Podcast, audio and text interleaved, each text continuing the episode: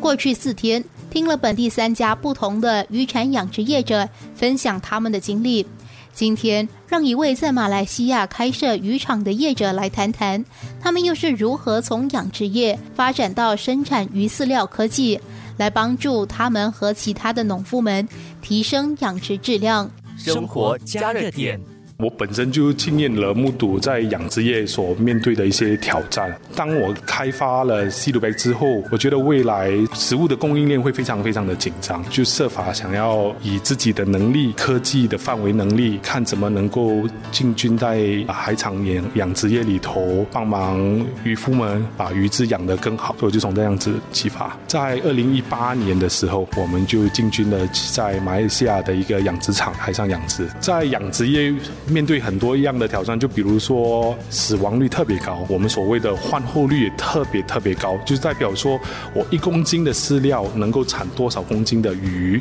现在是一个不太理想的一个对比，所以我想要通过科技，然后怎么把这些换后率把它给升级版，让养殖业的人透过更短的时间、更少的饲料，用了这个后生源的科技来，在同时之下不要用抗生素或任何的药物来把鱼。鱼之们给养好。西杜贝营运总监 Albert 和他的团队用了两年多的时间，研发出更有益于鱼之的饲料。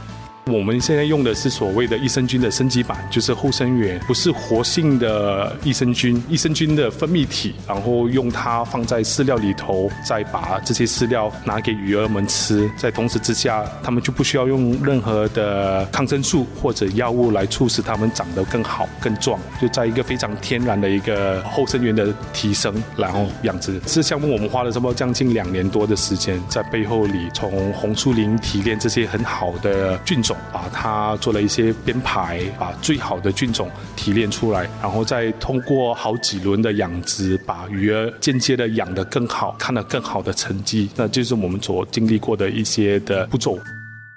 有了好的产品，下来的挑战就是如何让更多本地的养殖业者愿意采用它。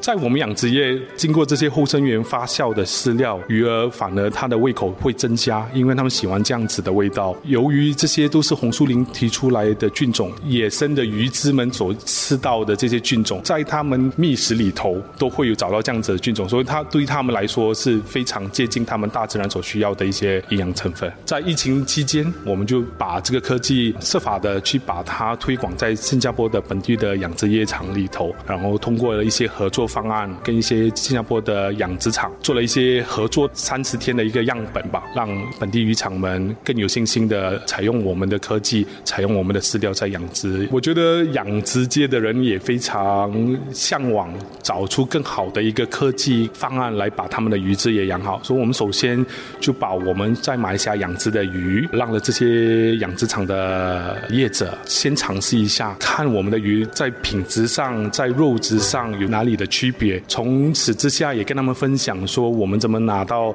健康局的认证，把鱼只给养得更好。更鲜甜，然后它的营养层提高了很多。起初就是这样子拿了鱼儿，让这些养殖场的老板们试吃，希望能够把他们的鱼子们也把它养得更好、更壮、更健康。好的饲料是其中之一，它也不是完全全部。这算是比较靠天吃饭的一个行业嘛。海域也经过这几年的某种程度上的污染，它是息息相关。我们的饲料里头能够把鱼儿在很短的时间把它们的健康给建立起。起来，我们现在目前看到差不多有十到二十趴的进步提升。生活加热点，听了四个渔夫的故事，除了可以让我们更了解本地目前养殖业的发展外，身为消费者的我们，可以在下来的时间里更积极主动的食用本地的海产，因为只有我们建立起需求后，本地的渔夫们才有更多机会继续的在这个领域发展和耕耘。生活加热点。